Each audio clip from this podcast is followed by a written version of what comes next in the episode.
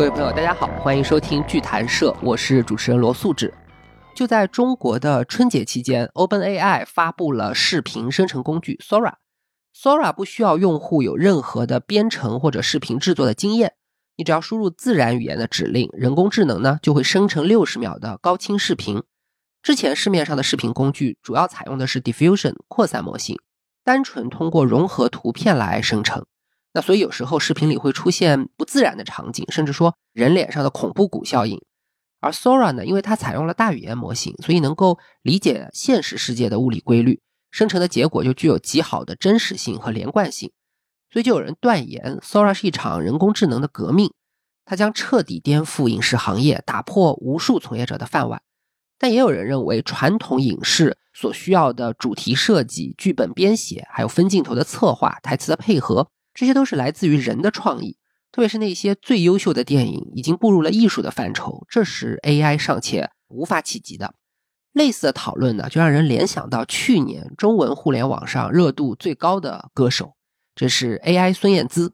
当时很多网友通过 AI 把孙燕姿那种独具辨识度的声音嫁接到各种耳熟能详的歌曲上，一度每天都有几十首新作面世。当时也有人说。AI 这么强大，那是不是以后都不需要人来唱歌了？其实不管 Sora 还是 AI 孙燕姿，都指向的是同一个问题，就长期以来，我们认为人之所以为人，之所以和动物和机器有所区别，是因为我们具有感情和创造力。具体的表现就在于我们能够创造绘画、音乐、电影，创造各种美。可如今的事实是，这些事情机器似乎也可以代劳，而且做的都非常好。所以，包括孙燕姿本人也写文章回应说，AI 能够通过处理海量的信息，同时以最连贯的方式拼接组合，创造出复杂而独特的内容。这不就是长期以来人类的做法吗？之前我们一直坚信机器无法去复制思想和观点，但现在它却赫然耸现，并且威胁到成千上万个人类工作。他接着写道：“新技术能够炮制每个人所需要的一切，无论你多么小众，多么反常。”或者精神多么错乱，都有专门为你创建的独特内容。你并不特别，你是可以预测的，而且不幸你也是可以定制的。所以，创造力和感情真的是人类所独有的吗？机器只是人类的表达工具，还是说有朝一日也能夺过创作的主导权？如果 AI 和大数据比人类更懂人类，那他们会不会成为更好的创造者？除了影视娱乐，机器也能创造那种类似于严肃艺术的、具有批判性。理性化或者持久美学价值的作品吗？如果一个人通过 AI 和计算机系统来生成作品，那这算不算艺术创作？这些机器生成的作品到底是技术革命当中昙花一现的产物，还是能够和全球的艺术史相勾连，成为继古典艺术和现代艺术之后的下一个篇章？带着这些问题，我们邀请吴义生老师来和大家一起聊一聊计算机和艺术。啊，首先欢迎吴老师啊！谢谢大家。很高兴能够跟大家分享一些内容，非常欢迎吴老师。为什么吴医生老师他非常适合聊今天这个话题呢？因为吴老师他有两重身份。首先，他本身是一位新媒体的艺术家，从二零零六年开始，他的程序作品就参加了中国最早期收录的这个生成艺术展。而且呢，他也是中国近代非常重要的大艺术家和大收藏家吴湖帆先生的曾孙。所以在创作里面呢，他特别重视把古典的中国文化怎么样去转化成前沿的算法生成艺术。然后吴老师他还有第二个身份，他也是策展人和画廊主。通过他创办的机构倪轩空间，他也在探索和推广二十世纪全球现代艺术以及新兴的技术媒介这些相关的课题，尝试在古典文化和当下的媒介转换当中去发现更多的实践可能。所以非常高兴能够邀请这样一位应该说非常有发言权的嘉宾来探讨咱们今天这个很多人都感兴趣的话题。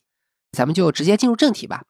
今天的主题是生成艺术。开头呢，我举了两个例子，都是通过 AI 或者说计算机，而不是人类创造的内容，这就是生成。随着技术的进步，生成的手段还会越来越丰富。而艺术呢，就如前面所说，很多人认为它是人类创造力、感情和理性。最浓缩、最精华的呈现，是人类有灵魂的证据，也是面对 AI 人类尊严最后的防线。所以，生成和艺术这两个概念，你仔细推敲，它在内涵上是存在一定矛盾的。我觉得，在当下这个技术变革的时点，人和机器的边界似乎也开始模糊。对于生成艺术的讨论，或许能够给大家带来一些思考和启发，帮助大家在这种瞬息万变的环境里面，能够建立一些理解。所以在开始之前，咱们就首先请吴老师简单的科普一下这个生成艺术的定义吧。好的，一般来说呢，那个生成艺术它跟计算机是紧密捆绑的。计算机它从诞生开始创造之前没有的语言对象，它就叫计算机语言。由于这种计算机语言的出现，使得一种全新的在计算机当中由人类去描述，或者说是去阐述和设定规则，让计算机来执行的形态出现了。所以从那个时候开始，它就出现了生成艺术。计算机语言呢，它并不是为了艺术啊，不是为了美学或者说是人类的这种跟艺术相关的而设计的。但是其中有一小部分对象，全世界有一群艺术家。或者说是美学爱好者，同时也是科技类的，也是计算机或者说是工程方面的专家，他们就开发出了一种可能说是为了美学或者说是一种不一样的输出而造成的独特的对象。我可以做个简单的对比啊，之前人类有自然语言啊，我们有中文、英文，所有的计算机语言的课程当中，第一段一般会说到，之前人类有各种各样的自然语言。那么之前创造的所有的语言，不是在计算机里面的所有语言都叫自然语言，而计算机语言是一种新的语言，这种语言是适用于计算机世界的。自然语言的产生，它并不是为了艺术，语言是为交流创造的，表达我们的各种各样的意图而创造的。但是我们的所有的语言当中，有一类人，他可能是文学家，或者说他是诗人，这一小部分人，他们同样是在。运用语言，就在创造一种被我们定义为艺术的对象。那么，其中最典型的代表是什么？就像文学，《红楼梦》，像莎士比亚，这些都是非常伟大的文学艺术家。其中也有一部分人，全世界各个国家都有，他们就是诗人。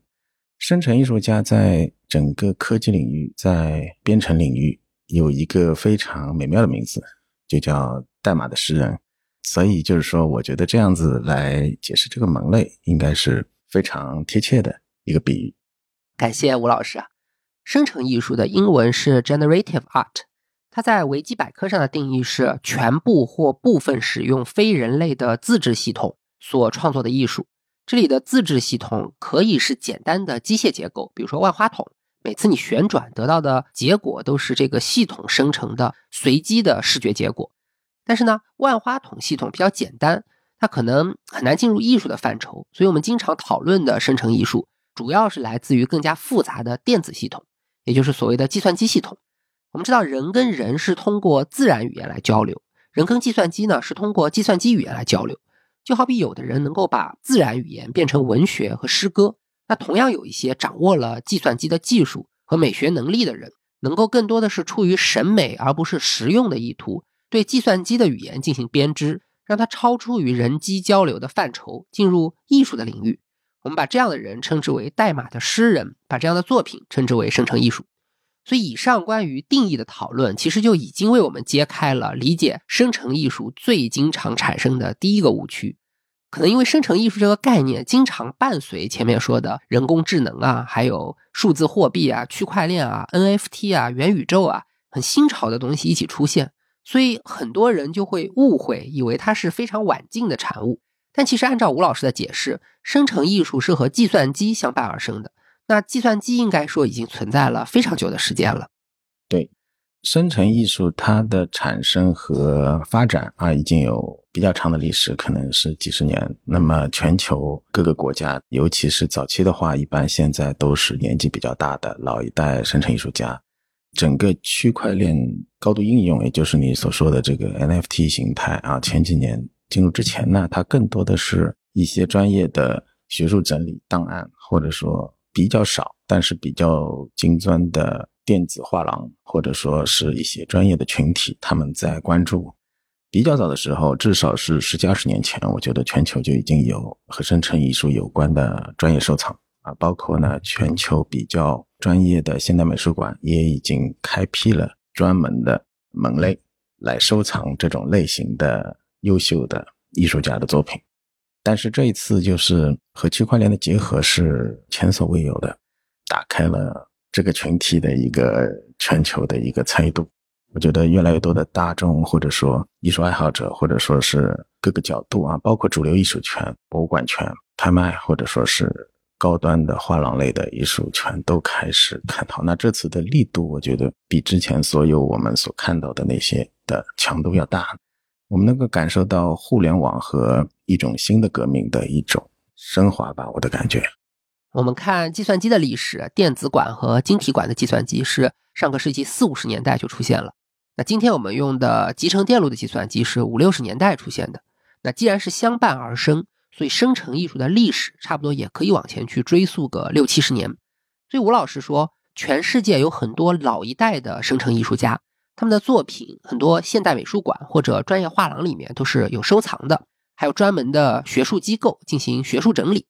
所以，生成艺术其实算不上是一个很新的门类，并不是所谓流量驱动的一个概念。其实，我们小时候每个人都看过生成艺术的作品，比如说从一九九零年开始，新闻联播的片头是一个旋转地球的动画，每个人都看过吧？这个就是中国的计算机图形学领域的一个先驱。齐东旭教授做的，这是非常典型的生成艺术，只是我们自己意识不到而已。那现在因为有了元宇宙，有了区块链，有了 NFT，特别是有了 AI 的创作，生成艺术这件事情就突然有了很大的热度。当然，这些新技术本身也给生成艺术注入了全新的血液。所以在这样的背景下，我们先提问一下吴老师：就这种生成艺术会对我们普罗大众的生活产生什么样的影响呢？这个问题呢，我也一直在思索啊。首先我。个人的关键，我觉得整个生成艺术史，也就是人类自从创造了这种文明以后，过去几十年当中，每个时代所有的参与过的群体所形成的这个历史结构，对于整个人类来说，可以视为从工业化形态，也就是说五六十年代已经工业化的那个文明形态，转到下一个，可能说的比较个人化啊，我我觉得是一个机器人时代。就是互联网的深入和机器人和自动化高度发展的下一个阶段的一根重要的辅助线，那我觉得这就是它最理想的状态。全世界有很多优秀的生成艺术家，他们的作品啊，有些也可以到很高的艺术造诣，其实接近于之前现代艺术或者说是传统艺术的各种优质的艺术的非标品的逻辑来衡量它。但它更主要的内容是，如果说一般的大众能够获得一个相对全面的认知，把它变成个人修养、个人的一种基础的知识，就如你对于文学、对于绘画的一些入门的一些知识的话，我觉得可以大大的帮助到大家更加了解这种时代。因为我觉得大的趋势来说，我们认为机器化的强度在下一轮应该会继续增加，而且是比较快速的。我们所有的现代人，可能你在工作生活的方方面面，需要对这方面有一个更直观的感受。可能计算机语言对大家来说有点难，尤其伴随它的发展，它的品种越来越多，而且它的难度和复杂度越来越大。大众可能不如就是通过一些美术馆，可能像我们比较专注的画廊，或者说是专业的机构了解，直接了解，直接感受它的意义就在那里。就像一种哲学，或者说真正像诗歌，有它的存在是可以提升你，尤其当中最优秀的部分。我觉得这个是它真正的意义。我也觉得这是全球美术馆和专业的画廊群体所共同在为大家构建的一些内容。从价值上呢，就是说，因为它的形态是以代码和一个在计算机内部的形态存在的，它很善于在互联网上发生。这个跟它的特征很有关系。过去二十年内已经非常深入的感受到这一点，这是它一个非常适应的一个区域，就像鱼适合生活在水里一样。那么，生成艺术只是所有的计算机艺术当中的一种类型。它的独特性在于，首先它是比较古老的，从计算机历史来说，最早就有的一种形态。相对于别的类型，包括摄影，包括绘画啊，或者电影啊，这些就是在计算机之前可能已经存在的艺术形态来说呢，它更独特，它它更加机器人。西方人喜欢叫 robotic，非常机器人化的角度来理解这种类型。计算机本身就是机器人的重要组成部分，我们可以把它理解成大脑、算法和芯片它们的一种结合的形态。我觉得这是它很独特的地方，也很美。这种美的部分，由于有一些非常有造诣的生成艺术家，就像非常有天赋的诗人一样，他能够把它转化出来。那么这种美，我相信可以延伸到、影响到、结合到大家日常生活中方方面面，这是比较理想的状态。感谢啊！我这里稍微总结一下，生成艺术对我们普通人的生活有什么影响？按照吴老师的概括，它是我们进入下一个时代的。辅助线，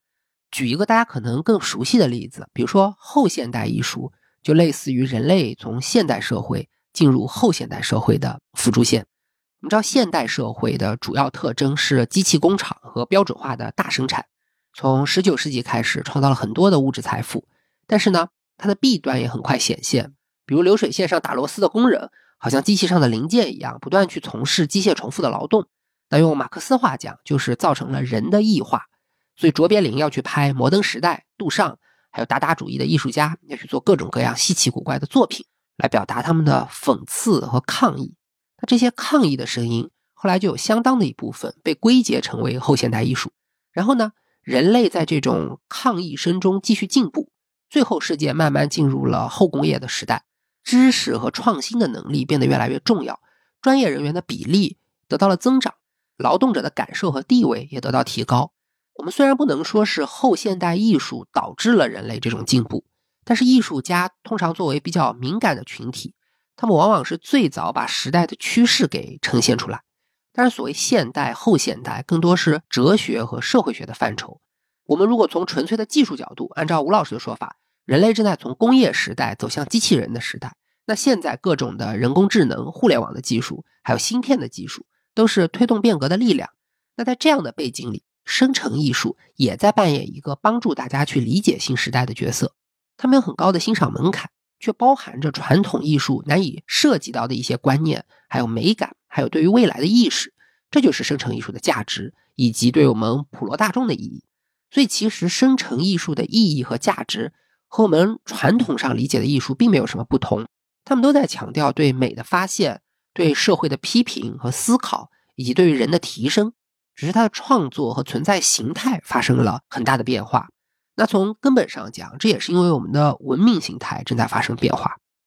我觉得有几个阶段啊。首先呢，我很早以前我一直认为人类的文明啊，之前都是通过文字和图片在一些书籍上留下来。就像我们今天看明代或宋代，我们想了解他们的历史呢，最直接的就是阅读那个时代的古籍。啊，我们可以通过明版书全面的、深入的、真正的理解明代。伴随印刷界的发展，到整个二十世纪呢，工业化的印刷已经全面覆盖了全球的方方面面。但在那个互联网产生以后，啊，大家可以很清晰的感受到，就是互联网的这种丰富的传达度，包括从声音啊，我们现在可以做这个对谈，通过互联网让更多的人听到纸媒或者说是书籍越来越多的部分。其实已经转到了这个世界里面，呃，已经转到了互联网上。那么这是一个主要的文明形态。按照我们更多的之前的一个习惯，我们觉得绘画或者说是艺术品可能是在我们的现实世界。所以区块链引入之前的很长一个周期里，生成艺术最佳的一个存在状态是很理想化的。在九十年代到两千年初期啊，全球有很多。优秀的生成艺术家，他已经发表了他的内容，而且他制作了个人网站。尽管很少有收藏，但是他们的这种存在状态，我觉得已经是非常美好了。当时有开源的习惯，他们会把自己的所有的代码分享给全世界所有愿意分享的人。我觉得这些都是跟真正的艺术啊，跟一些很美好的东西有关的东西。那我觉得开源这种事情是比较打动我的，它给了我很大的帮助。所以我觉得这种概念、这种理念可以在下一轮越来越好的得到延续和发展。感谢啊！说完生成艺术的意义和价值以后，我们也可以聊一聊生成艺术的具体形态。因为前面吴老师说了一个非常诗意的说法，说这个是计算机语言所编织的艺术。但是好像我们很难从这句话去分辨一个东西具体它到底是不是生成艺术。比如说我们前面的有节目聊过，在 NFT 的时代有一个非常出名的作品，就是 Beepos 做的一个系列作品，佳士得当时卖了一个天价，好像是七千万美金吧。这个算不算生成艺术呢？再比如说加密朋克，这个是以太坊区块链上的像素头像，有人说这是生成艺术，那也有人有不同的看法。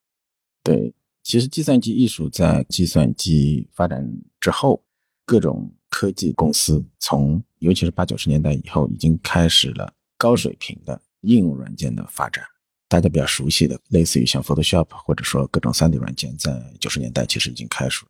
那么在这个阶段以后呢，整个计算机艺术其实已经丰富化了。我们现在所指的生成艺术，更加接近于就是人类用代码来表达自己的美学观念，或者说诗歌类型的这种形态。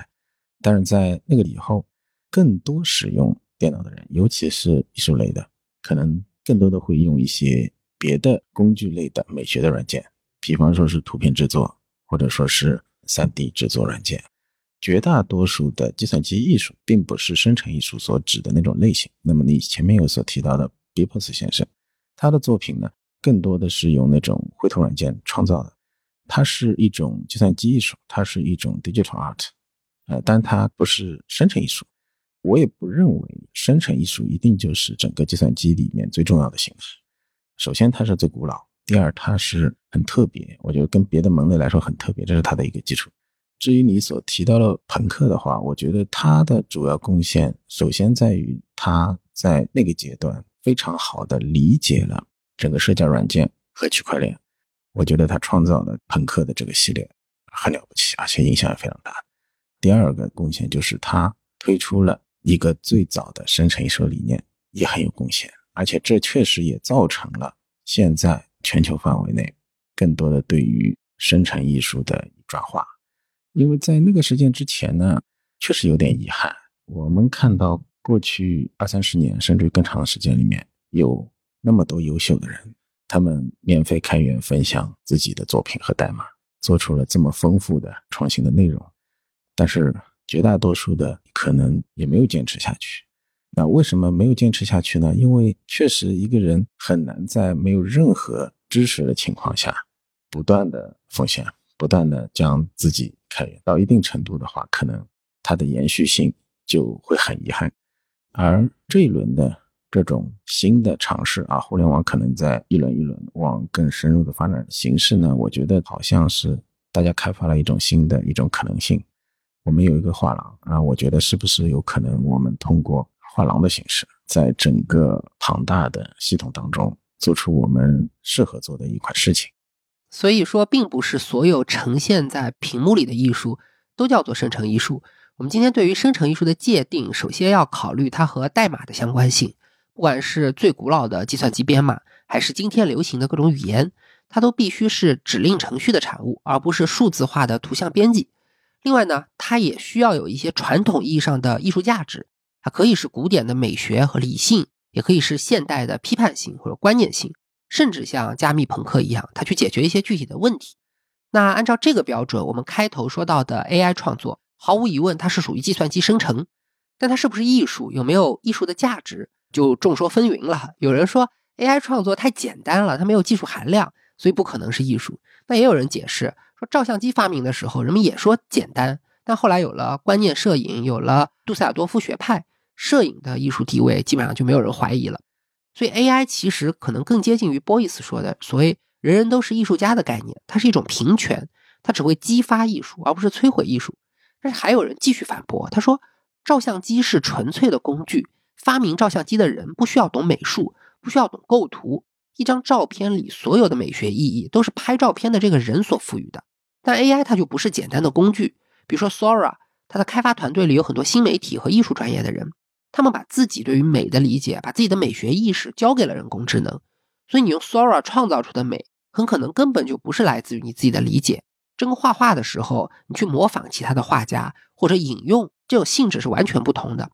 所以 AI 创作它不可能具有原创性。那这些说法呢，其实都有道理，因为问题本身非常复杂，而且 AI 未来的走向目前也是难以断言。所以呢，我们想在这期节目里面引入一个新的思考角度，就是站在历史的高度来理解这件事情。我们知道，很多时候艺术是通过艺术史来成立的。一件孤立的作品，你拿出来，可能很难去评判它的价值。但如果把它放在历史里，找到一个坐标，它起源于什么社会背景，受到了谁的影响，又启发了谁，你大致上就可以理解这些东西了。所以，AI 创作虽然是个很新的事情。但生成艺术本身有六七十年的历史，接下来咱们就可以请吴老师简单的给我们回顾一下生成艺术的历史。这样一来呢，可能就能够帮助大家去理解它的现在以及它的未来。整个生成艺术或者计算机艺术，它是从它开始发展到今天的当中呢，有它自己的一种独特的历史逻辑。如果我们面对下一轮高度互联网化、机器人化的，自动化的一个时代来临之前，对这件事情感兴趣的话，我们有必要从一种新的角度去反思这个问题。因为你想，现在的计算机或者电子产品啊，已经铺设到全世界方方面面来。可能我们有几十亿的人口，大家有不一样的各种表达。那么，我们如何在一个如此庞大的结构当中，尽可能的让一些优秀的声音得到展现？如何客观的？去把这件事情找一个合适的视角，去让大家更有效的去看清全局。那么这个时候呢，我们就发现，由于互联网它是一个全球化的一个文化交流的一个场所，所以我们开始以计算机的发明和发展，以它的历史，以机器人的历史为一个核心的历史对标对象，通过它来看全世界不同时期所有的人，包括。各个国家的人，当然也会包括中国人啊，在不同的时期对它输出的这种结果啊，我们可以很清晰的感受到啊，在整个计算机历史当中有几个关键节点。那么其中第一个就是一九八二年左右，IBM 和微软创造了个人计算机。那么第二个关键节点，目前就是互联网的发明。这两个关键节点使得我们跟计算机的交流的人数和这个时间段之前相比，是一个极大的一个变化啊，它的性质也是极大的变化，所以我们一般习惯于把这不同的关键节点视为一个转折性的事件。由于它的转折性的巨大，所以会使得在这个节点之前参与的群体，它会有一种那个时期的独特的特征。假设我们问一个问题，在一九八二年个人计算机开发出来之前。有多少人类已经参与到计算机可能生成艺术，或者说是与它相关的表达当中？这个时期的人的量可能就非常少。啊反过来，如果我们今天问整个二零二三年啊有多少内容，那它可能会非常庞大。这是一种比较普遍的一个方法。我觉得这个伴随着互联网和机器人的进一步发展。越来越核心的关键性的转折性的内容会越来越受到大家的重视，也值得向大家推荐。对，就好比人类早期的历史，可以用石器时代、青铜时代、铁器时代这些最基础的工具材料进行一个分期。计算机也是一样，可以根据它的基础设施划分几个时代。因为刚才吴老师说的两个基础设施飞跃的节点，就是个人计算机的出现和互联网的出现。那也有人会认为，过去十年像移动互联网的普及。然后区块链啊、AI 啊这些新东西的发明也构成一个节点，所以吴老师他之前在央美做过一个讲座，这个讲座里他就把计算机和生成艺术划分了四个时代。第一是以计算机的发明为起点，从1952年到1982年叫做先驱时代；第二呢是从1982年到1990年属于个人计算机的时代；第三是1990年到2010年，这个叫做互联网时代或者叫 Web 一时代。最后就是二零一零年，差不多到今天，咱们姑且称之为新网络时代。那接下来，咱们就请吴老师分别的介绍一下生成艺术在每一个时代的特征吧。就先从一九五二到一九八二这个先驱时代讲起。在个人计算机发展之前，绝大部分的计算机可能是军用或者是公用的，然后那个时期的语言也可能更晦涩、更难，成熟素材应用化就会比较低。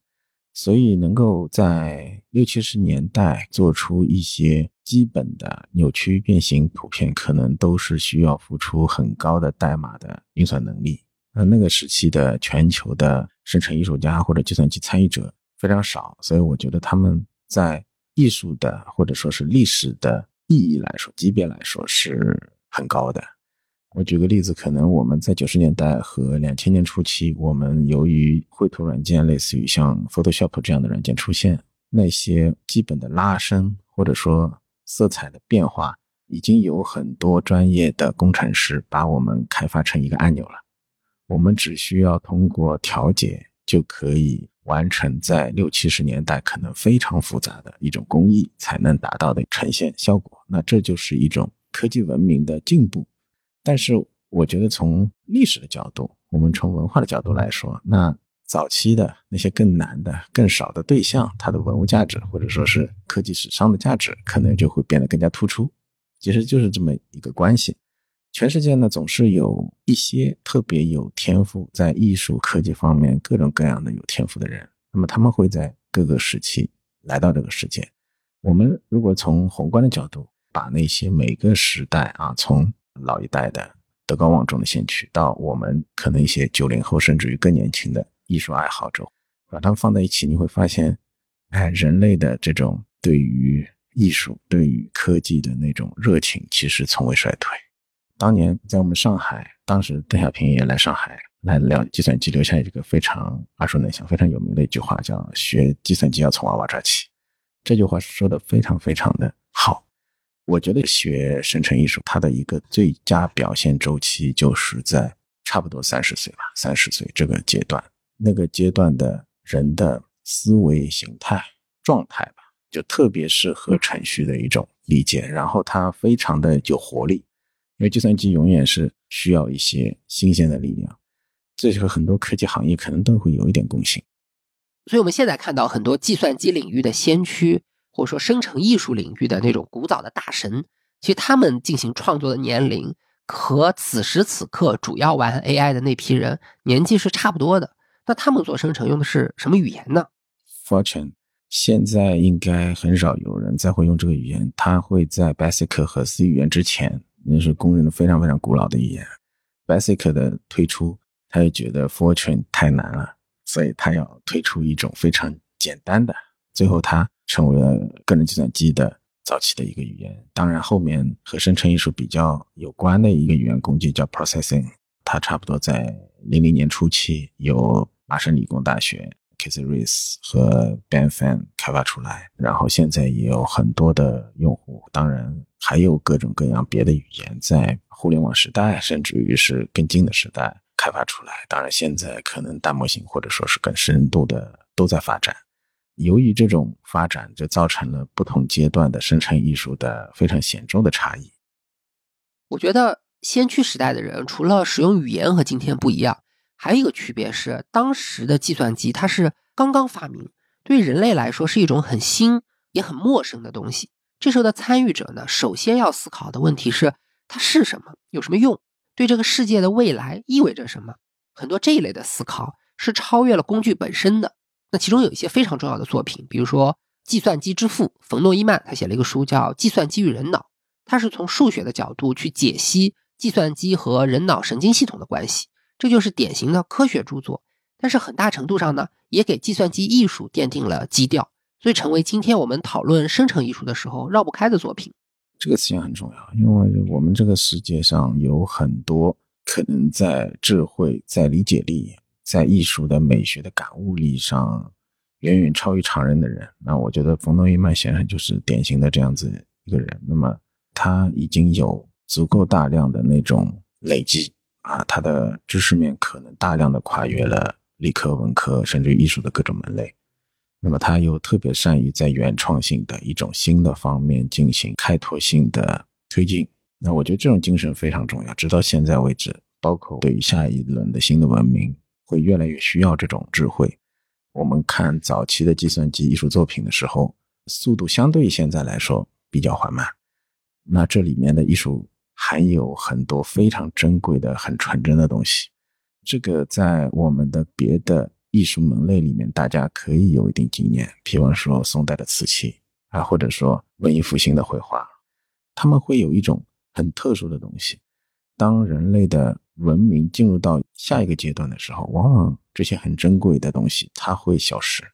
因为之前它在的时候，全世界可能所有的人不认为它会消失，大家觉得这很正常啊。可能他们在突破的时候很了不起，但你放到更长的时间看，你会发现真正的做开拓性的、原创的那些人很珍贵。所以我觉得那些对象，他今天很有资格。也很有必要被更多的大众被大家作为一种和艺术品相关的对象来审视，因为它的一个历史性，它的一个纯粹度，真的会有不一样。那像冯诺依曼，他除了给计算机和生成艺术搭建了理论以外，本身有没有可以称之为艺术作品的东西留下？他算是艺术家吗？他不是，他的主要贡献并不是在生成艺术，当然他我觉得远远高于。这个品牌，那么它可能是底层，就是计算机的开发，计算机的发明，包括计算机和人脑。你就想，在五十年代已经有人在思考计算机和人脑的问题。那我们今年最广泛被讨论的一个课题就是 AI。那 AI 它直指着可能机器人。小时候啊，很多科幻片里面看到的场景，可能马上就会在我们的现实生活中得到展现。我们去看一下那个时代的。先驱远远在于他没有接触到这些对象之前，提炼出这种东西，已经预判到、预言到一些内容。我觉得这都是非常珍贵的。无论是生成艺术，还是我们所有的艺术，或者说是人类文明吧，方方面面应该去不断的坚持，甚至于是深入扩大的部分。这是它最珍贵的一个特征。这就是为什么不同的表达，它在不同的历史。阶段不同的场景下，意义可能天差地别，而原创那是非常大的不一样。这是我们真正能够支持我们往更积极的方面去发展的一个很重要的点。那么，我觉得作为一个画廊，或者说作为一个对艺术和科技有兴趣的人，我觉得整个计算机艺术史其实已经保有足够多的精华。可能现阶段，我就从全球来讲。大家了解的还真的是太少啊！如果说能够有机会实地更多的体验一下，了解真正老一代优秀的艺术家，感受作品，因为它真实，所以如果你去体会，很简单，就像最好的音乐和最好的绘画一样，其实人人都很容易能够从中获益。总结一下的话，你会发现原来已经有如此庞大的群体。就在人类过去的几十年当中，留下了如此丰富的珍贵的内容。有句话是这样说的：每个人都是自己生命的主角，也是别人故事里的配角。如果我们按照计算机的历史来考察生成艺术，那先驱阶段毫无疑问是生成艺术一个无中生有的起点，是科学家和工程师的艺术。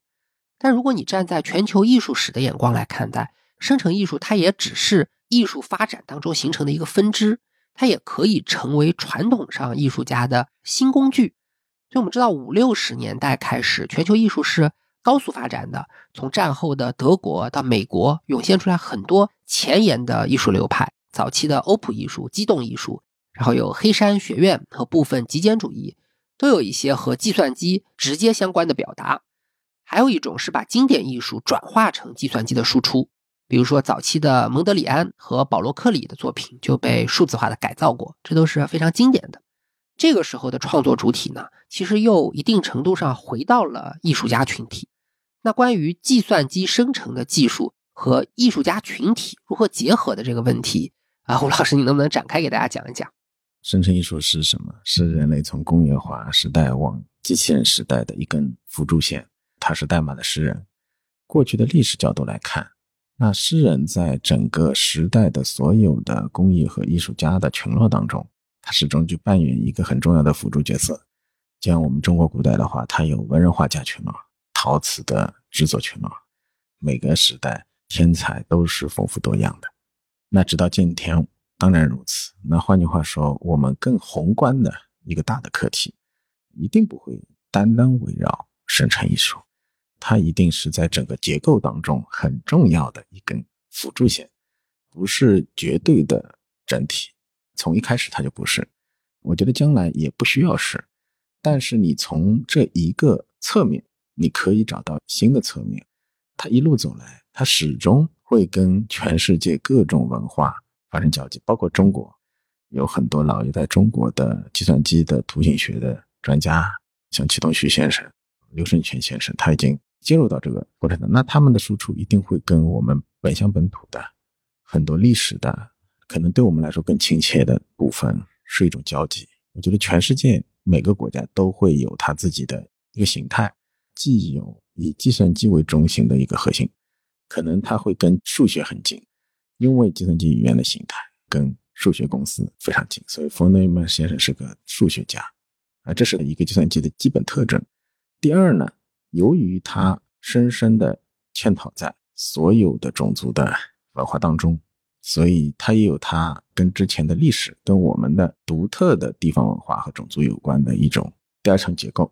这一重结构跟不同国家、不同群体有发生关系。其实对我们来说，我们去构建中国的部分，或者说是我们五十六个民族的独特的一个结构，也是很有我们的责任的。因为计算机第一轮更早的发明者，可能欧美地区贡献多一点。当然。整个工业化文明当时的成熟度也高一些啊，所以他们的类似于像极简主义啊，或者说是机动艺术、欧普艺术，它当时跟计算机的关系也更紧密一些。包括很多机动艺术家、欧普艺术家，可能他们在六七十年代那个时候就已经有计算机作品。我觉得我们也应该积极的去构建中国的一个部分。我觉得这是一个很好的历史阶段和时期。吴老师刚刚说的数字艺术的两种路线，其实到今天都延续下来了。第一种是由科学家和工程师主导的，以数学和计算机为中心的一些创作；第二种呢，是以生活、历史和种族文化为中心的比较人文化的创作。但是，我认为优秀的数字作品往往要兼具这两种特质。比如说，我们知道数学上有个概念叫控制论，这是研究机器以至于生命体或者复杂组织的内部。彼此之间的控制和通信的学科，也是早期计算机艺术里面非常重要的话题，因为它跟社会、跟我们的生活也都高度相关。在一九六八年，伦敦举办了一场划时代的电脑艺术展，用的就是这个概念，叫做“控制论的偶然性”。里面呢，展示了大量的数学家、工程师、建筑师，还有音乐家、舞蹈家、哲学家，当然也包括先锋艺术家创造的这种结合了。计算机系统和人文思考的作品，比如说里面有一个装置，作者是英国的控制论专家，名字叫做 Gordon Pask。他的研究呢跨了很多领域，包括生物计算、人工智能、认知科学，还有逻辑学、语言学、心理学等等。所以他就尝试用计算机装置去表现他这种跨学科的思考。他有个作品叫做《运动的对话》，这是一套悬挂在天花板上的装置。有三个旋转的玻璃纤维体和一串复杂的长方形元件。这个长方形元件被称为男性，玻璃纤维体被称为女性。男性部件里面呢安装了发光器和感光元件，它发出来的光线照射到女性部件就会被反射回来，然后再被感光元件捕捉到，就产生相应的运动。这就是折射了在社会活动里面两性之间这种复杂又充满了随机性的互动。然后再举个例子啊。吴老师刚刚说的概念叫做代码诗歌，这个在展览里也有表现。它有个专门的文本板块，比如说 Mark Adrian，他是从文本可视化的角度去创作的。他写了个程序，让计算机随机的从英语、法语、德语这些语言里面选择单词，然后选出来的字母必须全部或者部分的包含竖直线和圆圈，O、P、大写的 I、小写的 d 等等这样的字母。然后呢，用这些字母组成单词，不断的去生成各种随机的画面。这个作品叫 CT2，这个就是一种代码诗。还有人呢是更进一步，把实物和诗歌相结合，做了一个作品，叫做《灰尘之屋》。这是一个有点像童话一样的小屋子，你要弯着腰进去，坐在里面。屋子里面就有个屏幕，电脑呢会从材料、地点、光线、居民这四个词汇库里面随机去选词。生成一句诗，告诉你这是一个什么样的小屋。比如说，我随便举个例子啊，这是一座月球上的笼罩在细微晨光里的霍比特人居住的铁皮屋，这就是在表现一种偶然性当中的诗意。但还有计算机的舞蹈，就是计算机编舞，然后舞蹈演员去表演这样的形式。所有的这些作品都是典型的结合了科技和人文的创作。直到今天，我觉得这仍然是计算机艺术里非常核心的东西吧。可能现在很多人不知道 AI 生成的作品能不能叫做艺术，我觉得这也是一个评判的标准。而这样的基调呢，其实早在六七十年代这个先驱时代就已经奠定了。那接下来我们要聊一个挺有趣的事情吧，就是生成艺术的呈现问题。首先，它当然可以做成装置，或者有人愿意称之为雕塑，这个是一个大类，从古到今没有什么变化。那第二类呢，就体现了数字艺术的特殊性，代码是用屏幕来呈现的，这个就很有意思。因为放在今天好像不是一个问题，人人都有手机，到处都是屏幕。但在过去，怎么去展现计算机生成的图形，是一件挺棘手的事情。以前有一个东西叫绘图仪，就是一种能够画画的机械手臂，这个就非常有机器人的感觉了。这里吴老师能不能展开给我们讲一下这个计算机的外设和艺术创作的问题？伴随机械化的发展，机器人的基本形态大会以一种机械的形态在产生和发展。我举个例子，现在波士顿的机器人有一段非常有名的动画，拍摄了它八十年代到现在的历程，最早的时期。它就是一个基本的像腿一样的结构，那么差不多在这个时期，甚至于更早一点，人类对于机械手臂就有一个想法啊，我们是不是能够把一个手来完成的事情，通过计算机让它来实现？伴随这个想法呢，很早的时候，绘图仪就被创造出来，可能七十年代吧。之前打印机它更被大家了解的输出方式是微喷，可能是印刷。但是绘图仪的产生呢，它使得这种输出和微喷相比的话，更多了一种触觉的可能。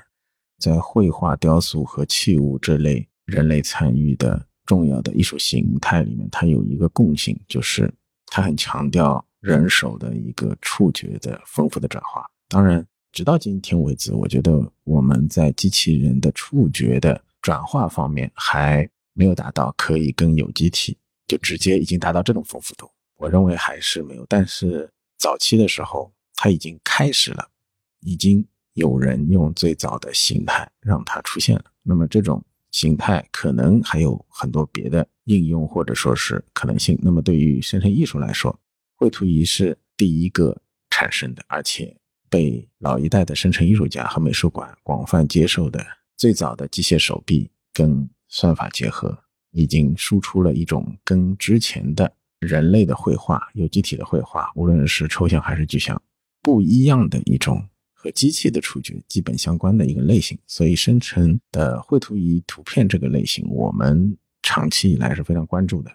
这也是全球各大美术馆在八九十年代就非常重视的一个门类。那我觉得，今天我们如果说有机会的话，能够看一些各个时期的。绘图仪的经典作品，肯定是对我们理解机器人化这个课题或者类型相关的艺术的一个很可靠的啊，可能今天看起来已经比较 classic 了，已经比较古典的一个存在。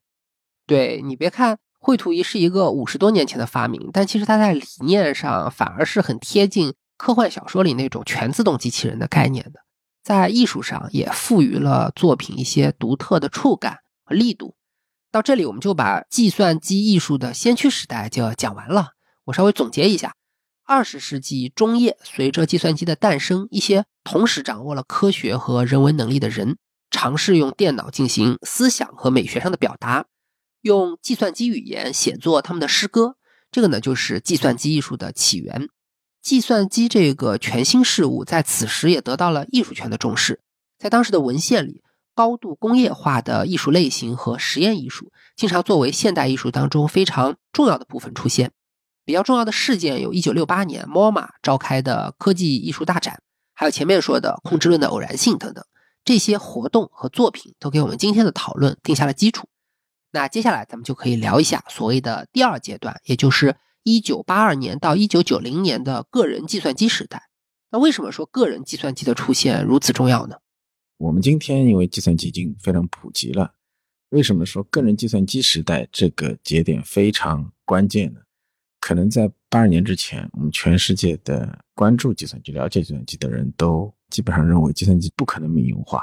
为什么？因为它的成本太高了，那只有军方和大企业有可能可以购置一些机器，而一般的民间，你说家庭的话，过于遥远。这种价值可能接近于今天我们想一个火箭有没有可能民用到这个程度，因为当时的计算机的价格非常高昂。一九六七十年代的有一台叫 IBM 七零九四，那台机器当时的售价是二十多万美元，而当时的艺术品，即便是像当时在加州的张大千先生的名作啊，包括当时利欧的啊，整个战后的最优秀的艺术家的代表作品。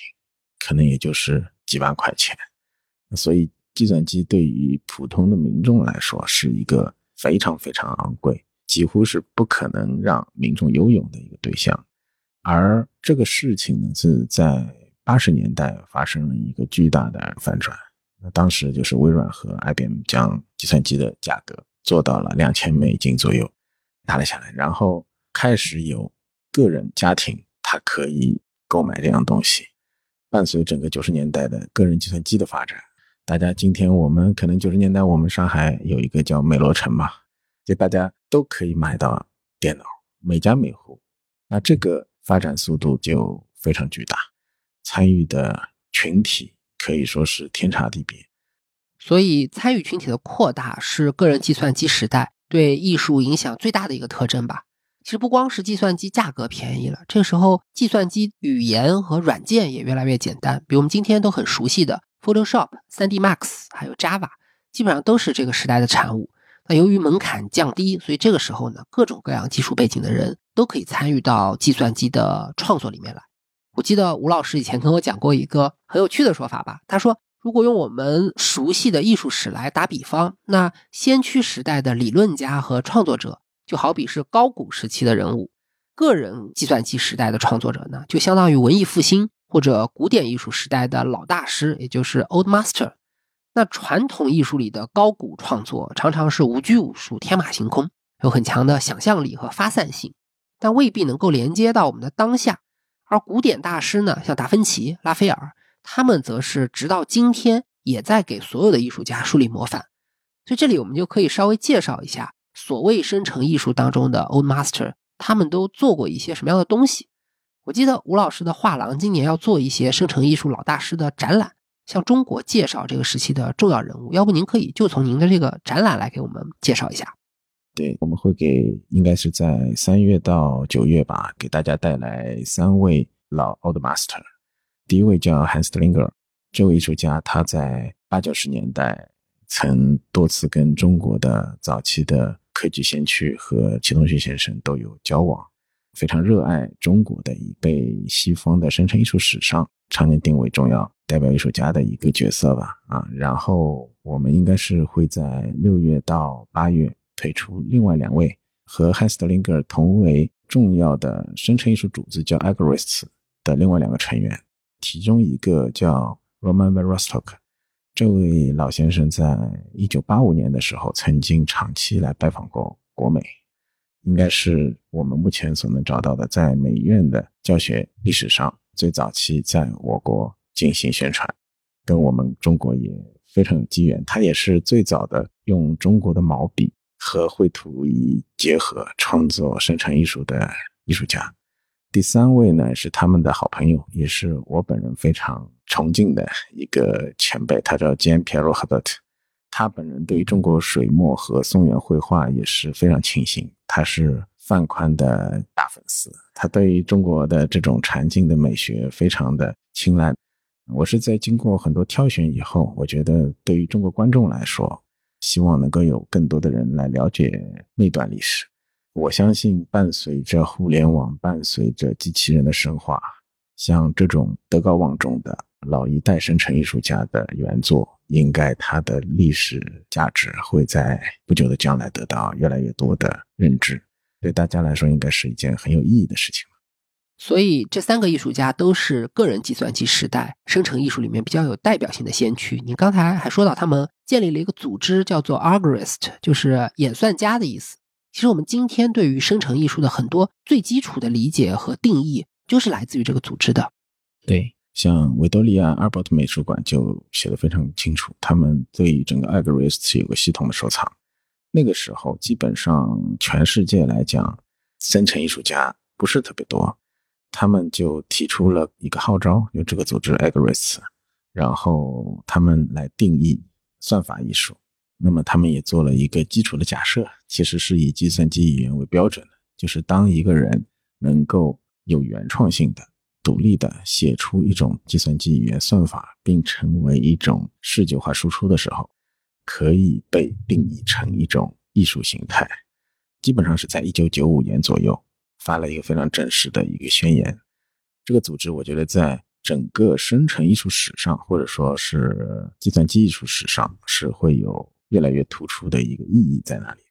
您刚才还提到一个特别有意思的事情，就是这三位 Old Master。他们都和中国有特别深的渊源，不光是来中国讲课互动，然后在他们的作品里也存在着大量的宋元绘画啊、书法啊、禅宗美学啊这些古典艺术的元素，或者说他们对这些东西的理解吧。这个是一种巧合吗？我觉得是一个必然的，因为首先计算机用了二进制，众所周知，就是二进制是周易的典型的一个特征。计算机在它被发明之初，它就注定是。阿拉伯数字的和周易思想的一种整合，尤其是如果当你偏向于生成艺术的形态的时候，因为这个群落它跟底层算法最接近，最接近于一种二进制的转化，而这种转化呢，除了希腊的部分，除了欧洲的部分，除了阿拉伯世界对于中世纪的数学的丰富而伟大的贡献之外，一定会包含的很多的我们华夏的一种观念。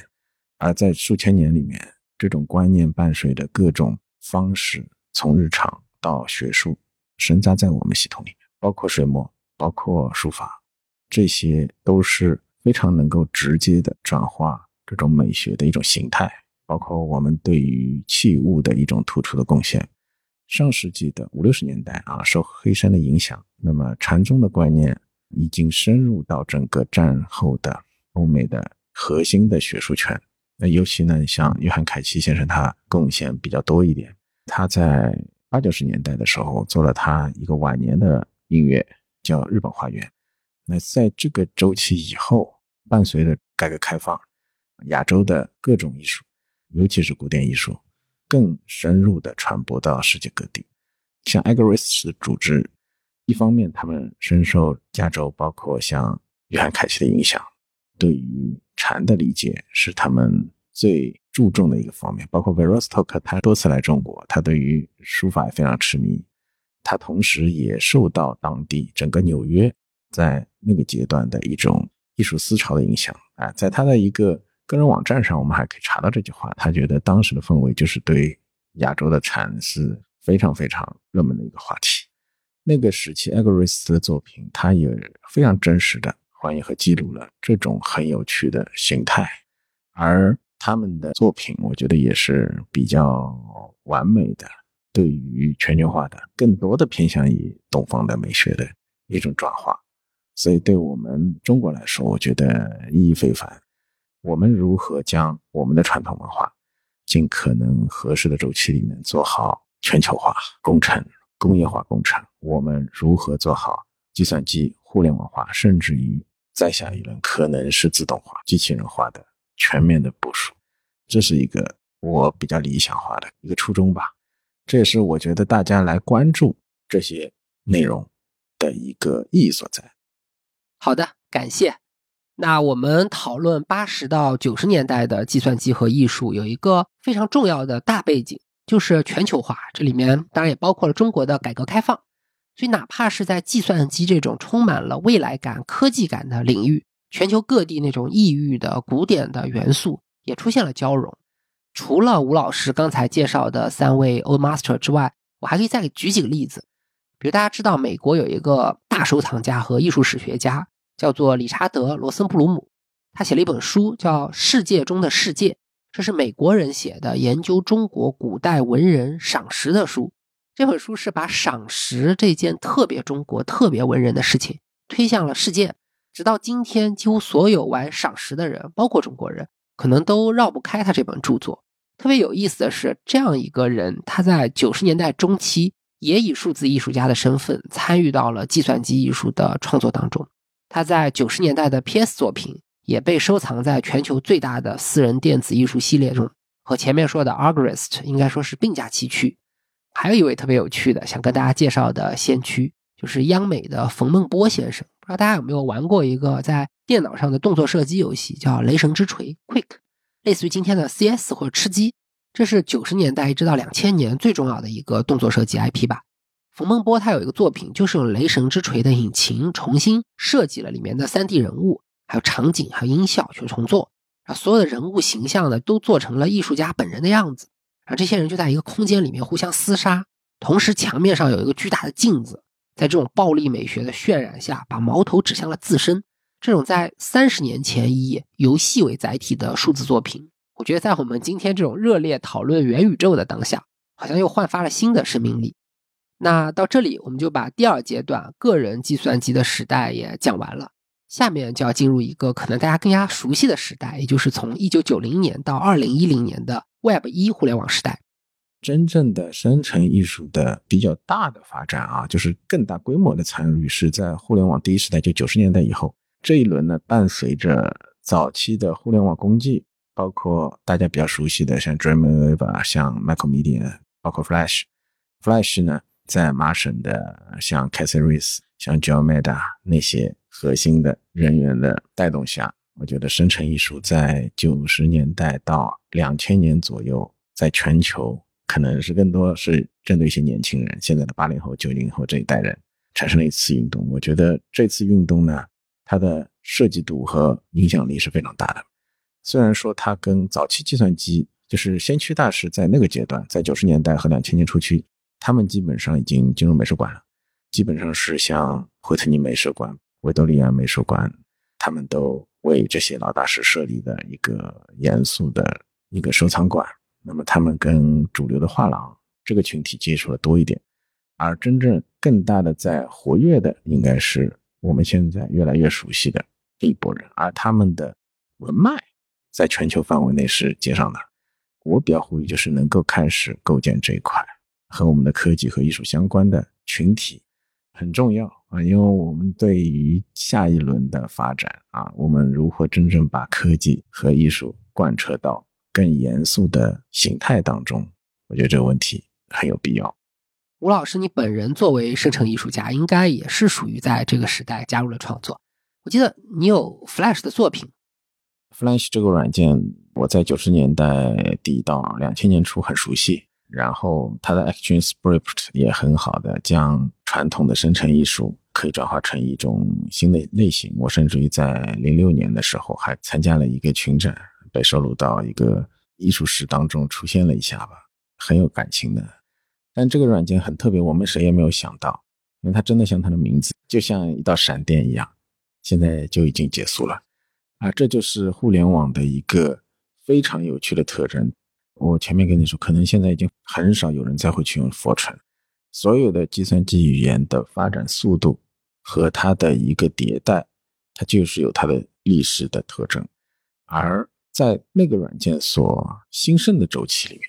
各个国家比较有意义的事件，应该受到更多的答案学或者说是艺术史学的一种关注。那互联网的这一轮的它的一个发动呢，跟之前的很多形态不同。之前在互联网之前，更多可能是一些美术馆，或者说是科技的专业单位，是这个逻辑，它是从那里开始生发，然后生长的。而互联网的一个基本形态，打破了这种简单的格局。可能你在世界上任何一个角落，突然你通过互联网得到了这样东西，而在互联网世界里面，大和小其实也是很模糊的，我们没办法了解彼此的所有的结构。而这种形态决定了它的一种生长跟之前的巨大的不同，转化和爆发的速度与之前也是截然不同。伴随着新的平台和工具的不断的升级，我觉得它有越来越成熟的一个趋势。那我们现在马上面临越来越优秀的软件，它的应用化可能更高，它的语言的拓展性成熟度会越来越高。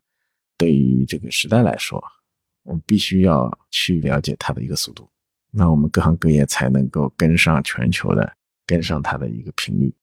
我觉得吴老师刚才说到很重要的一点，就是在互联网时代之前，计算机艺术的门槛虽然降低了，但也没有降到普通人能够得着的地方。虽然电脑不是天价，但是能够玩电脑的人，你要不就是研究机构，要不就是有点技术背景，要不就是在艺术上有一些特殊资源的这种人群。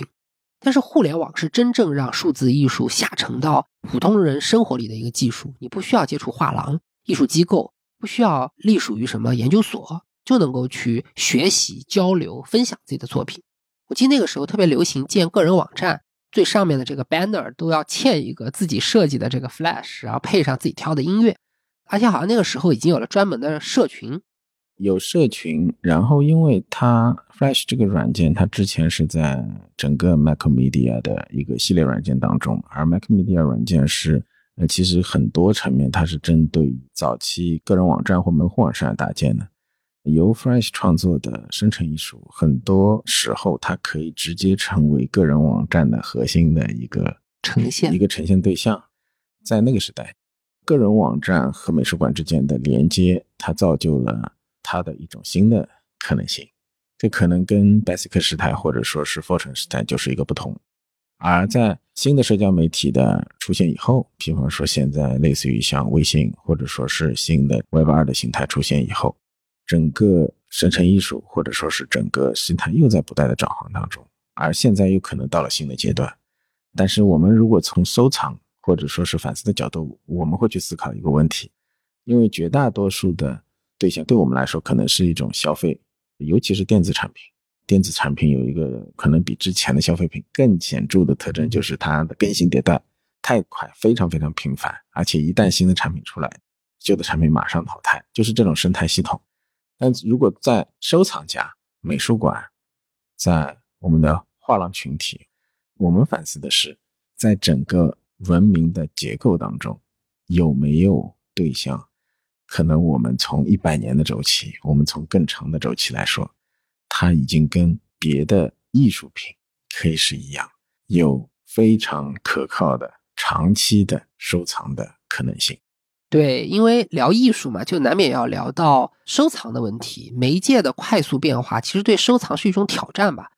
Flash 被淘汰掉了，Fortran 这种古老的语言啊，也没人用了。那他们创造的作品会不会受影响？我觉得肯定会。比如过去很多人集邮，我小时候还有很多人，那现在就少了。这里面有媒介转换的原因吧。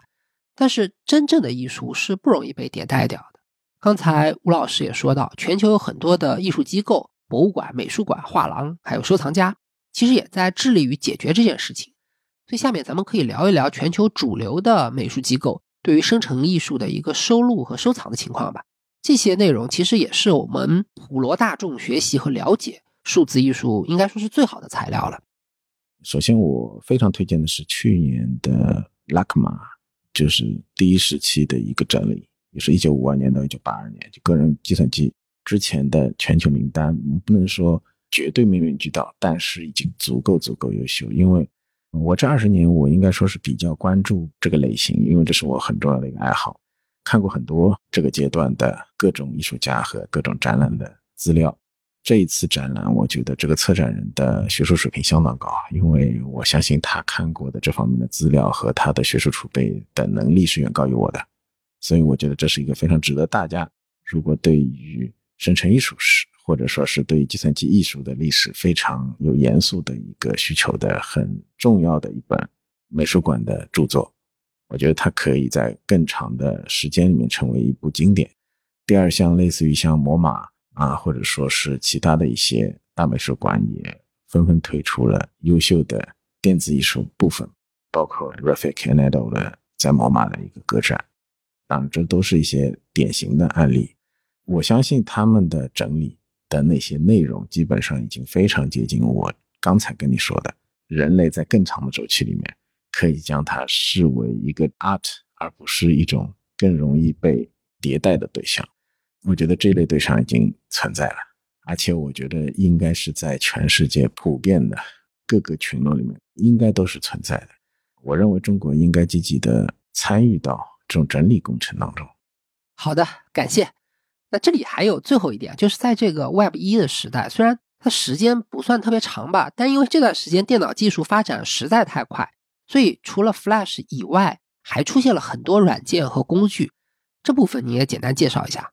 我个人感觉是 Fresh 在两千年之后，它有一大部分，尤其是跟生成艺术相关的创作对象，是转换到了 Processing 这款软件为代表的新的形态当中。那现在它还在发生，包括它还做出了各种不一样的新的元包，或者是它都在还在不断的升级当中。Processing 现在还是被经常使用的一个工具。对对对对，至少至少是就是 Fresh 当中更偏向于 Generative 的，更偏向于纯生成艺术的创作初衷就不一样。因为其实生成艺术主要它是一个创作者的观念想法，它可以通过计算机语言来实现它。如果同样一个想法，它可以通过 C 加加 Flash 的 Action Script，那么当然它也可以用 Processing Python 或者任何一个你觉得适合的语言，可能会有类似的结果。那它都应该被视为这个原创者的某种形态，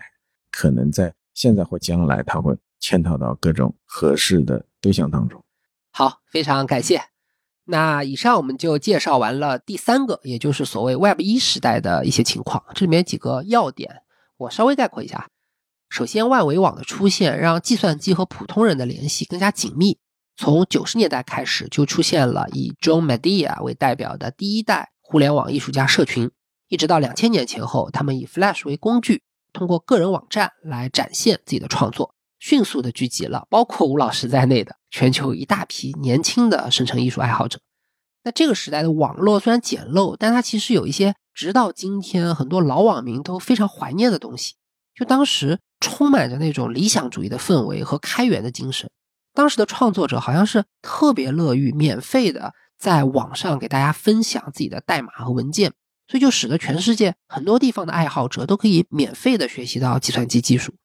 我们今天经常说 AI 创作有一个很大的意义是科技平权，其实这个理念在 Web 一的时代，很多人反而认为是更加凸显的。那接下来咱们就进入计算机的第四个时代，也就是从二零一零年开始一直持续到今天，并且持续发酵的新网络时代。所谓新网络，有人认为主要指的是移动互联网，也就是手机上网的普及；有人认为呢，它的重点在于虚拟和现实生活的融合。也有人会从区块链啊、数字货币啊、AI 啊这些技术的角度去划分，但是呢，无论如何，我们每一个人都可以确实的感觉到，过去十年的互联网和门户网站、个人网站的时代已经发生了根本性的变化，而且我们还身处于更激烈的变化之中。所以接下来呢，吴老师可以聊一聊这种巨变会给生成艺术带来什么样的影响。这个时代肯定我们应该承认。它跟就是说一零年之前，假设我们把它称为互联网第一时代，有显著的差异。首先呢，在大的平台的角度上来说，出现了很多支持个人发送内容的一种可能。那典型的就像微信，或者说是全球的话，可能有 ins 这样子的一个类型的公司出现。它的结构跟之前的个人网站和门户网站还是有比较不一样的一种差异。第二，从创作的角度呢，我觉得生成艺术在这个阶段，由于新的一代的创作者的加入，进入了一种更加有活力的、更上升的一个阶段。那全球的九零左右吧，九零一代人，经年纪就比我们更小了，他们有很多更活力的输出，而且它的一个发展速度和频率再次提高了。我觉得这是这个阶段的主要的特征。我个人的话，我觉得整个互联网世界所有的对象很难去绝对的判定它，但我很明确的是，有很多非常优秀的人，他涌现出来了，甚至有一些在艺术和科技方面的能力，应该是比之前更高，这是很明显的。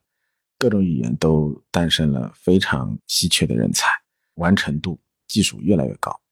这就是说，我们一般为什么我个人会选择一种综合式的介绍的一个逻辑？因为一般来说，就是更早期的大师他会更 classic、更古老，然后资格更好。而第二个很重要的部分就是活力和一种新的一种技术突破所造就的那种可能性，包括像今年的话，AI 技术的出现啊，它造就了太多丰富的可能性，这也是一个可能它更重要的一面。哎，这里正好说到 AI 了。那前面我们也说嘛，AI 它是属于典型的生成艺术。吴老师能不能结合咱们前面的生成艺术史来推测一下 AI 艺术它会不会也有一个演化的规律？我觉得它的规律的话，应该跟应用类的 digital 或者说是计算机艺术会有一定的共性啊，但也不完全一样。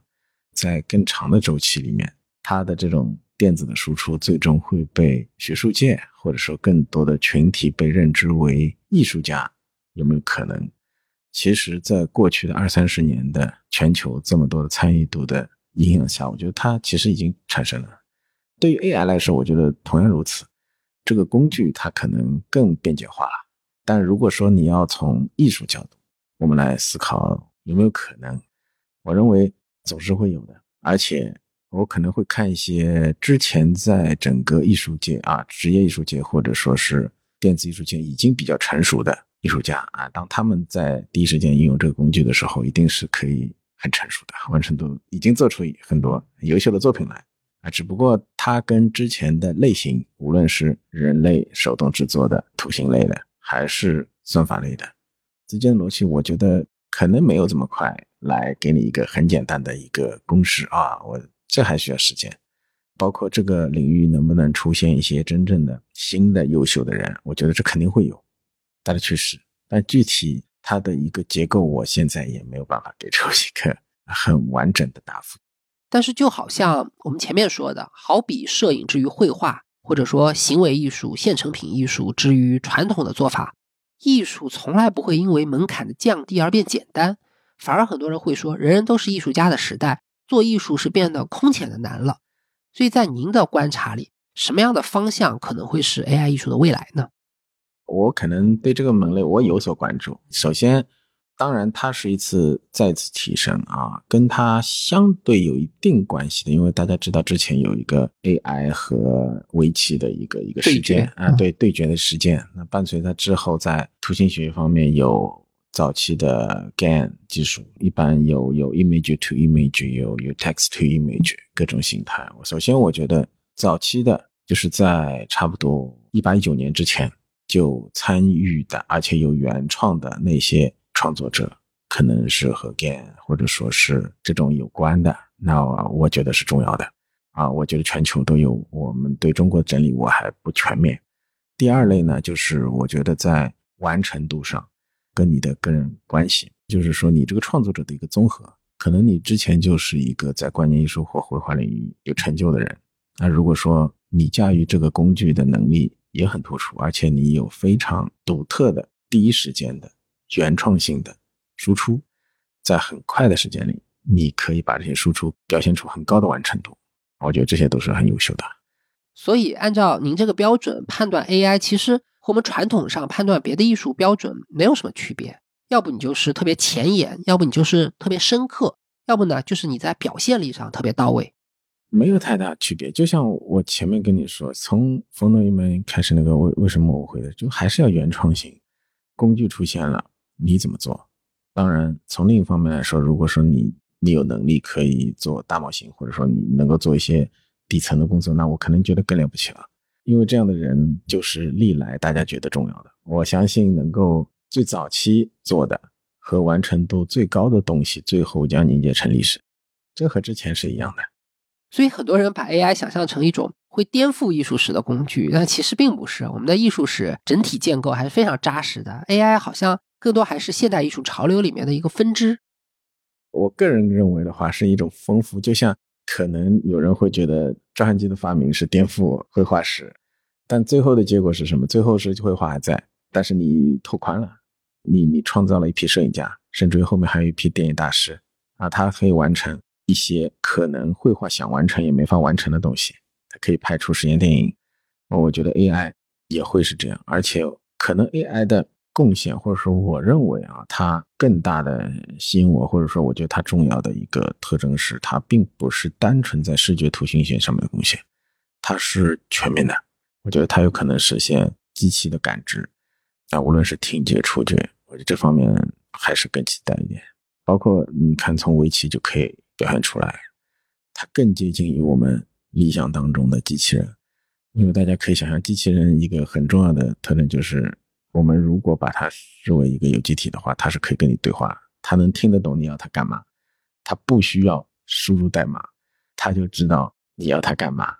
然后它可以选择去还是不去，等等等等。可能有些人会产生各种各样担忧，因为确实是它有我们前所未遇见的，在科幻片里面容易让大家觉得比较。恐惧的点，那自然会包含在里面，它肯定有它的危险的成分。但是我觉得发展的趋势也是势不可挡的，大概率我们应该更全面的去认知它，站到一个全球比较有利的位置。吴老师刚才讲到一个点，就是除了生成图形、动画这些视觉的东西，AI 在未来也许还可以赋予机器感知，就包括触觉啊、听觉啊这些。这件事情其实对于艺术是特别特别重要的。我记得吴老师以前跟我说过，很多高级的艺术，它之所以高级，就是在于他们在不同的感知层面上好像都能够成立。好的音乐、舞蹈、绘画，有的时候会给人同样的感受。就这个点，你能不能展开给大家说一说？我觉得高级的，我们之前欣赏所有真正的艺术，真正比较高级的艺术。它有几个特征，那么我希望无论在生成艺术还是新的科技类的艺术里面，应该需要保存。那么这个特征就是，它是首先这种美很多层面它和金钱可能没有那么大的关系。第二就是它最珍贵的一种形态，它是一种比较严肃的形态。第三呢，我个人在传统的艺术类型里面，小时候的话我会有一个疑惑，我觉得为什么音乐、绘画、诗歌。我们乍看这些很不一样的东西，他们都被称之为艺术。那伴随我年龄的增长，我慢慢很深刻的体会到，确实他们是很一类的。那么他们的差异在哪里呢？他们的差异在于，音乐更擅长于从听觉来表达它，绘画、摄影，他们更多的是从视觉转化。当然，这事情也不单一，因为时间长了以后，我发现。绘画相对于摄影，它有一个很重要的差异，就在于它有触觉。所有的笔触伴随着我们直觉的反思，伴随着我们去细究，我会发现这种通感会变得越来越重要，尤其在严肃艺术里面。那这种通感的能力和强度，它是我们人类判断艺术高低的一个非常重要的指标。我们的兴趣在于计算机艺术如何在人类所感知的这种类型里面，产生更多重要的对象。这个阶段当中呢，我已经意识到通感的一个很神秘的意义，因为往往对于绘画或者说音乐造诣特别高的天才，他们早就具备了这种能力。而在 AI 的时代，我就像我前面跟你说的，所以为什么我说 AI 的厉害点就是。并不在于单纯的视觉化，因为我们过多的可能认为图片或者说视觉输出是艺术的主要形态，但它其实是由于大模型的成熟度，它已经可以太丰富了，它已经进入到这种阶段。伴随机器人，就像我前面跟你说，之前可能是绘图仪这种手臂的触觉的基本形态，可能接下来它已经可以模仿各种有机体的形态。我有时候我也会在想，是不是章鱼的触角？我们甚至于很多感官，可能我们人类没有，就我们只有五蕴，我们只有眼耳鼻舌身，我们的感官还是有限的。但是能产生模拟信号，对我们有模拟信号，但是有很多信号我们接收不到，但是可能别的动物可以，甚至于还会有所有动物都感受不到的，但是 AI 可以感受到的东西。这一点和它的一个我们未知的领域啊，一种真正原创性的点，我才是未来的方向。其实艺术的本质是一个感觉，它通过视觉、听觉、触觉这些感官来传达。比如说，通过一张图片、一段声音或者一连串的动作，很多高级的艺术呢，往往存在复合的感知。比如说，绘画和书法里面都有笔触；有的音乐演奏里面，我们能够听到呼吸或者是不同力度带来的微妙差别。有人把它称之为情绪，吴老师呢说它是通感，你要通过直觉和反思去捕捉。也就是说，它同时在感性和理性的层面都能成立，这就是艺术里面很深奥、很玄妙，也是非常有趣的部分，也是我在节目开头里说的。很多人认为人之所以为人所特有的东西，但是吴老师认为，随着 AI 的发展，最终会涉足到这个神秘的领域，它可以模拟复合的感官，甚至于绕过五感，直达于觉知。而且更厉害的是，我们知道生物任何有机体的感知都有其极限，高于或者低于多少赫兹的声音你就听不到。对色彩的理解也是大脑加工的结果，但是机器可以突破这些局限。所以未来的 AI，首先它比人类更懂人类，知道你真正想要的是什么。其次呢，它能给的、能创造的也远比人类要多。所以从这个角度来讲，未来的 AI 也许真的是更好的艺术家。其实艺术的高低，它的形态很丰富，就像我们各种传统的艺术门类，我们在高度上很难去说一种新的形态高于过去的一种形态，这是它很有趣的一个特点。这就是为什么包括书画，觉得越古老越好，越早期的可能美学的共识度反而会更高。相对来说，技术在发展的过程当中总是不断提升的。就像我们现在可以用 AI 技术，我们可以很容易的用这个工具产生图片。但如果从更长期的角度来看，如果从艺术史或者说纯艺的角度来看，我们真正要的实际上是真实的历史，是高度，是我们从宏观的角度上来说认为更重要的东西。我觉得这才是比较珍贵的东西。从大的群体来说，我们必须有意识到不同的科技等级。不同的技术等级的文明是有迭代的，是有差异的。我们应该去争取更快的完成更成熟的、更高维度的升级。但是站在艺术的角度呢，恰恰我们更关注一些和美相关的永恒性的东西。就换句话说，我们依然觉得古典的艺术作品是很神圣的。就像很多现代艺术很伟大的大师说过一句话，就是我做出了我的努力和贡献。和整个人类文明过去的这些所有的艺术家比起来，谈不上超越。我相信老一代生成艺术家都是这个态度的捍卫者，现代艺术家一起基本上是这个态度。就是我们如果在庞大的古代的人类的文明面前，我们去对比一下几千年前的智者，我们对比一下几百年前的创作者，我觉得更多的是尽力留下自己最美好的东西。艺术上的绝对的超越，它并不是简单的技术升级可以替代的。这就是我为什么觉得，如果大家真的对这个领域感兴趣，是全面的了解计算机创作的一个史的意义，会重要过单独的去关注更新的内容。啊，感谢 您这段话讲的特别好，高度上升了，特别适合用来做这个节目的结尾。但是。新网络时代的艺术其实还有一些问题，必须要请您聊一聊。这个事情呢，看似跟艺术毫无关系，但实际上却成为了数字艺术在这个时代最大的推手。这个就是数字货币的问题。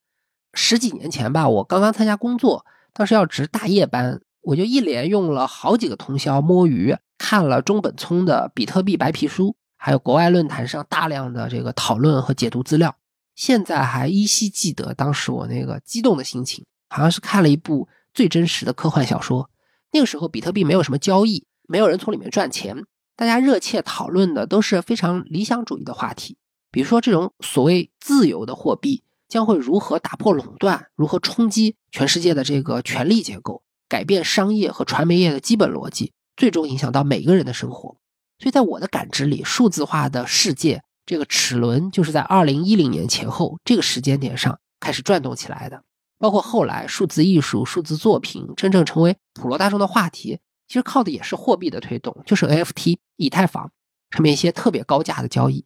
啊，吴老师他对于货币和艺术，他之前跟我说过一个特别有意思的见解，所以节目算是到最后了嘛，我想请吴老师你也谈一谈这个数字货币和数字艺术有什么关系吧？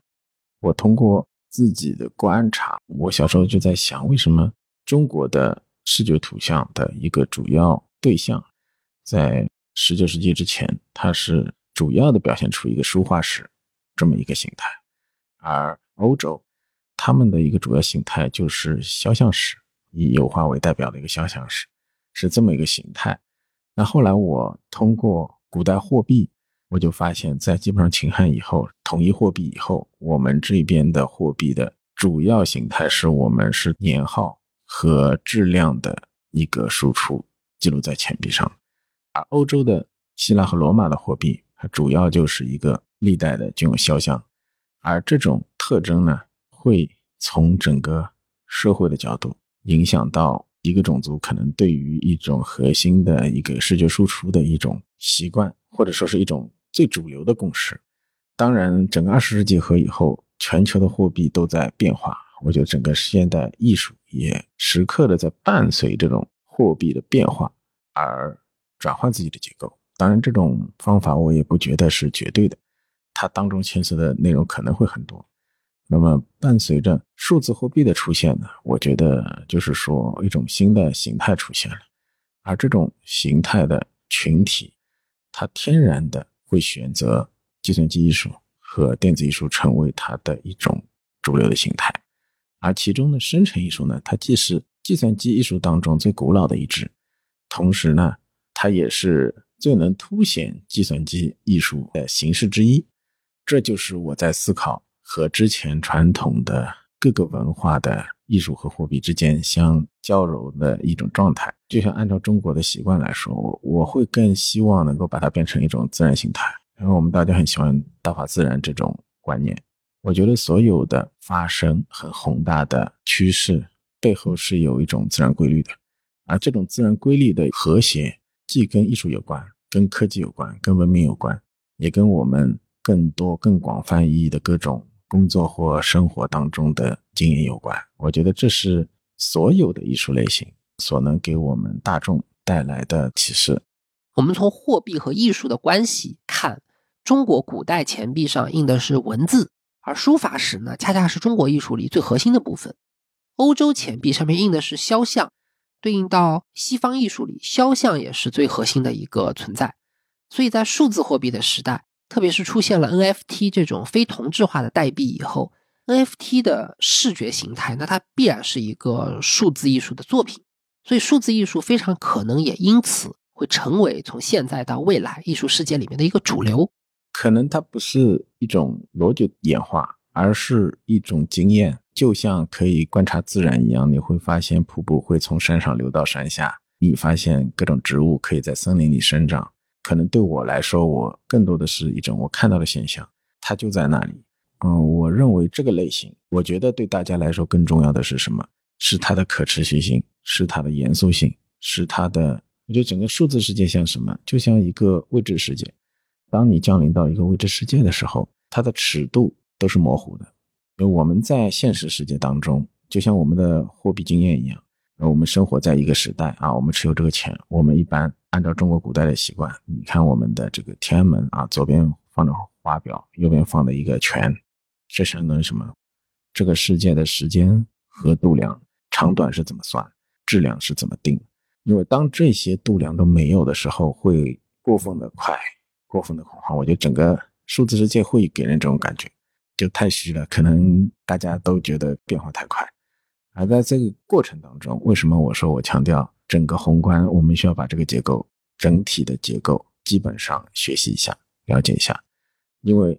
你大概可以让自己慢慢成熟，了解在这个世界里面的时间的尺度、质量的尺度、长短的尺度。你只有构建起这个尺度，你才会在这个世界会成熟的发展。我觉得现在当务之急是让更多的人去构建和搞清楚这个结构。对于整个计算机艺术史的了解和沉淀，我希望能够提倡更多的非盈利的那种冷静的观察和自我的判断。因为此时此刻，数字艺术并不是处在一个所谓的曲线的高点，它并不是一个这样的一个阶段。它很简单，对于大家来说，对整个互联网来说，它是一个初级阶段。它所有的这些指标。对于绝大多数人，包括我，我觉得是不稳定的。我们应该去更快的，怎么样共同的去构建一个稳定的结构，这才是我觉得比较有意义的。稳定结构先搞清楚，然后是增量。可能绘画，可能雕塑，可能别的艺术门类，它已经数千年的历史了。所以，相对于数字艺术来说，他们的结构是稳定的。啊，我们可以有更优秀的画家。啊，我们可能有更不一样的书法家或雕塑家，但是它的大结构，我们的共识度是很稳定的。但是对于计算机艺术和数字艺术这样的门类来说，它的稳定性还不高。但其实，如果你站在一些比较成熟的群体里面，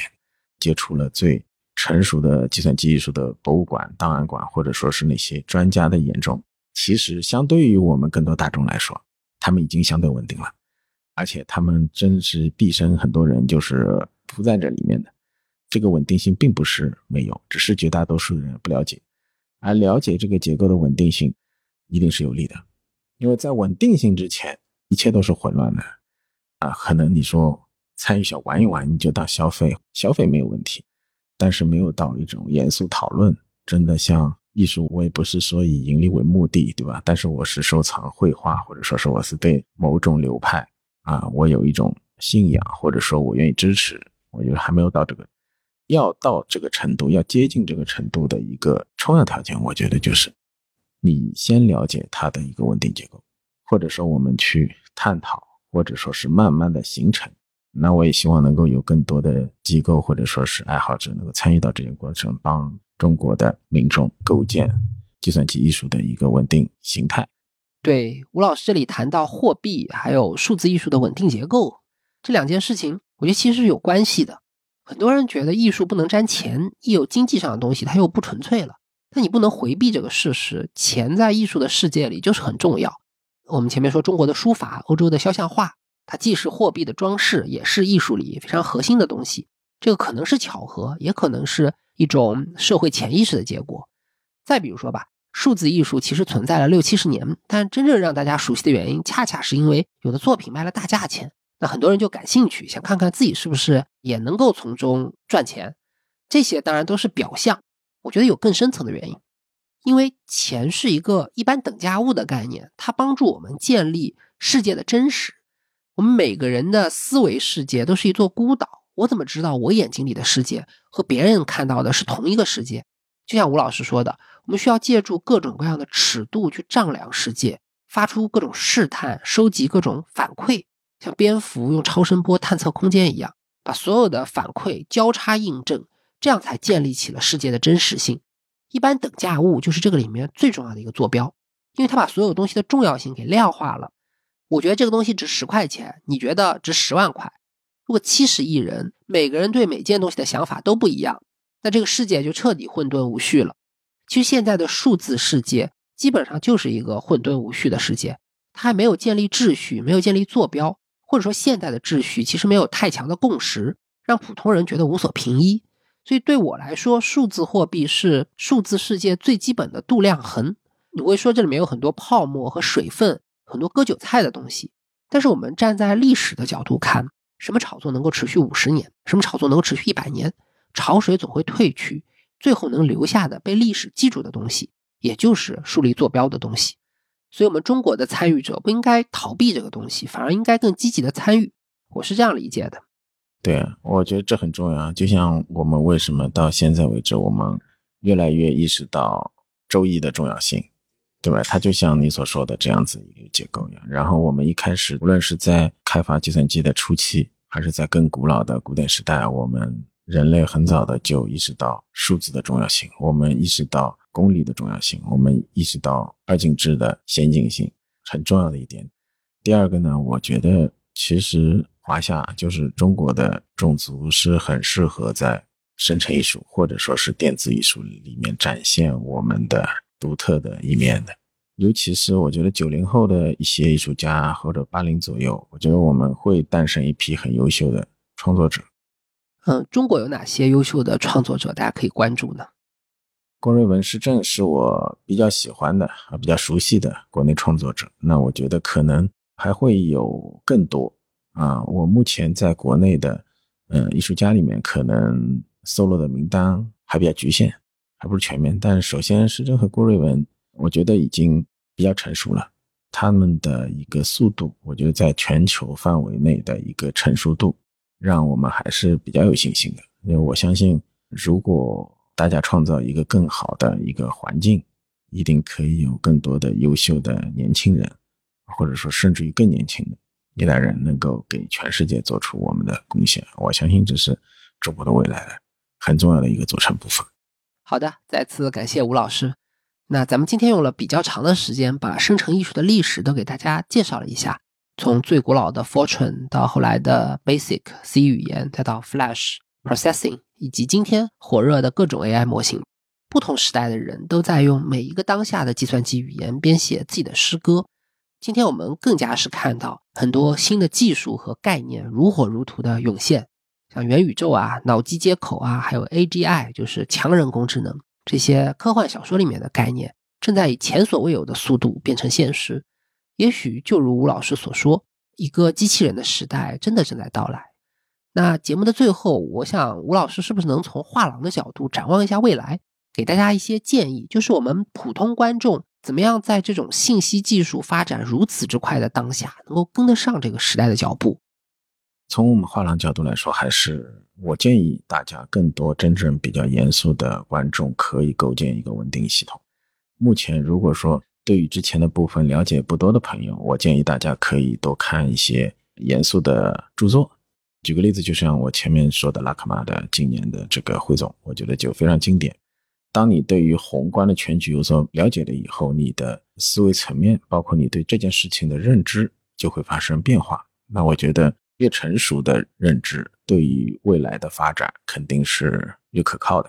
那在这个世界里面，我认为构建一个成熟的、可靠的视角，比短期的贸易来的重要的多。因为我对于这个方向大的宏观的一个长期的发展是非常乐观的，这是我个人的观点，也是我们画廊的态度。好的，非常感谢。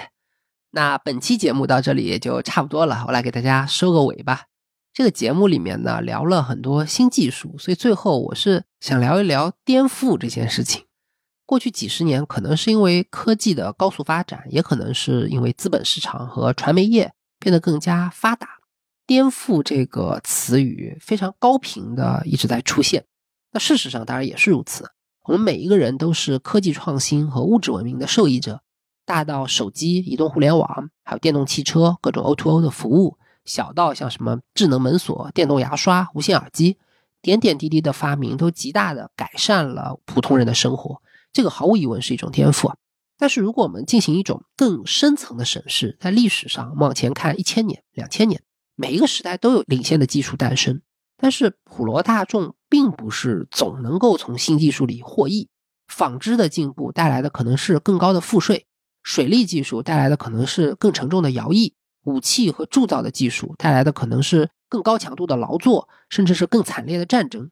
各种创新的直接受益者。首先是高高在上的一小群人，用来强化自己的权利或者丰富自己已经非常奢华的生活。这个就是技术在古代和今天的一个重大的差异。所以你站在更高的层面上，就会发现，比起于技术本身，让技术能够服务于普罗大众，为老百姓所用，而不是被一小部分人所垄断的这种意识和理念，可能这个才是更深层次的颠覆。这就是人文主义的精神，理性主义的思想。以及追求科学和民主的理念，那这些思想呢，起源于十五世纪前后，一直连接到今天，它并没有被颠覆掉，反而在历史的浮浮沉沉当中不断被强化。比如我们说回文学和艺术，解放个性，以人为本，反对等级观念，追求平等自由，崇尚理性，反对蒙昧，追求现实的具体的人生幸福，而不是那种想象中的别人所赋予的意义。我们看到，在过去的五六百年里。艺术的形式一直在变，但这些主题没有变化，哪怕放在当下也丝毫不过时。